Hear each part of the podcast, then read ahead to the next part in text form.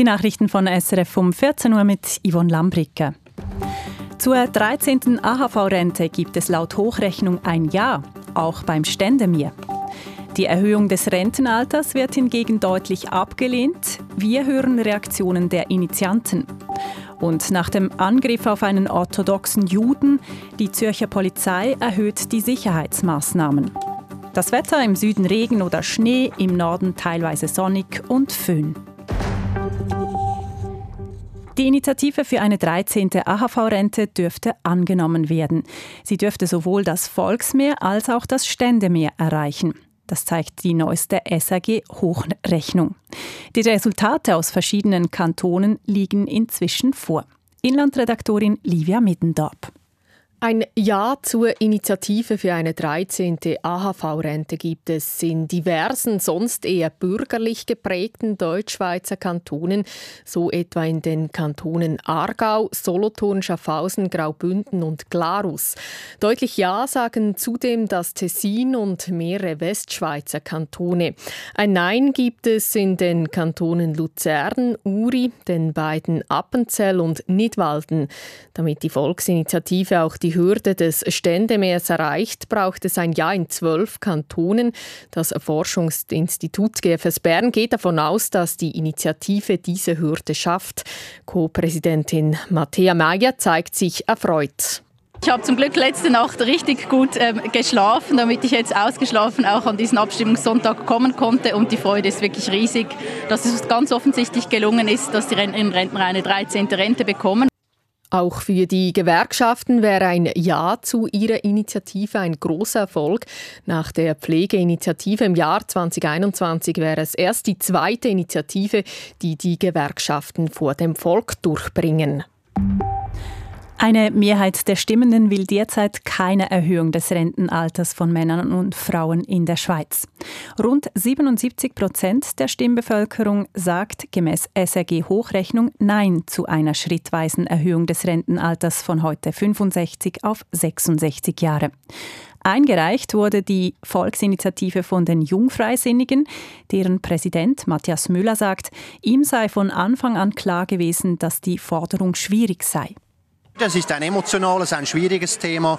Dafür war der Inhalt unserer Initiative hochwirksam. Wir wollen ja am Ziel gemessen werden, das heißt die AHV auf nachhaltige Beine zu stellen. Das ist uns heute offensichtlich nicht gelungen, aber wir bleiben dran. Einen schweren Stand hat die Initiative auch in den Kantonen. Von den bisher knapp zehn Kantonen, deren Schlussresultate vorliegen, lehnen alle die Renteninitiative ab. Damit zu Resultaten aus den Kantonen. Die Stimmenden des Kantons Zürich sagen laut Hochrechnung Ja zur Pistenverlängerung am Flughafen Zürich. Abgelehnt wird hingegen die Uferinitiative. Sie forderte, dass ein durchgehender Spazierweg entlang des Zürichseeufers erstellt wird. Der Kanton Genf senkt die Vorgaben für Volksinitiativen und Referenden. Das Stimmvolk hat Ja dazu gesagt, die Zahl der nötigen Unterschriften zu senken. Das zeigt sich, nachdem rund 95 Prozent der Stimmen ausgezählt sind. Und im Kanton Glarus ist ein zweiter Wahlgang nötig bei der Ersatzwahl für Landammann Benjamin Mühlemann von der FDP. Niemand hat im ersten Wahlgang das absolute Mehr erreicht. Am meisten Stimmen hat Daniela Bösch-Wittmer von der Mittepartei erhalten, vor Thomas Tschudin von der SVP. Nach einem Angriff auf einen orthodoxen Juden in der Stadt Zürich werden vorsorglich die Sicherheitsvorkehrungen rund um jüdische Institutionen erhöht.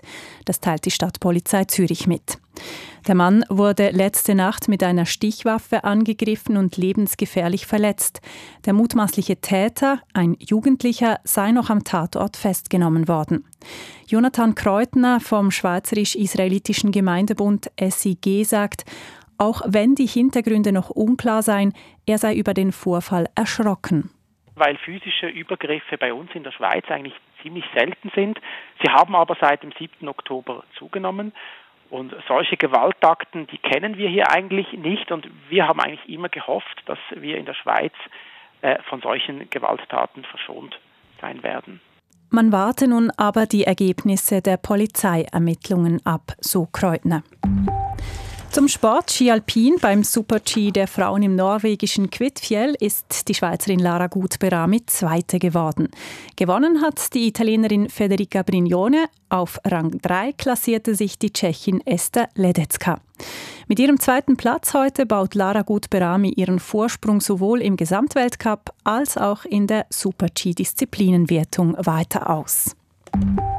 Und noch zum Langlauf. Im finnischen Lahti ist der Schweizer Valerio Grond beim Skatingsprint erstmals auf ein Weltcup-Podest gelaufen. Er belegt den dritten Rang. Der Sieg geht an den Norweger Johannes Klæbo. Das Wetter, heute gibt es im Süden erneut Regen oder Schnee, im Norden ist es teilweise sonnig und die Temperatur erreicht mit Föhn bis zu 18 Grad. Morgen wird es oft bewölkt, besonders im Wallis, in Mittelbünden, im Engadin und im Westen gibt es aber sonnige Abschnitte. Das waren Nachrichten von Radio SRF, verantwortlich Jan von Tobel.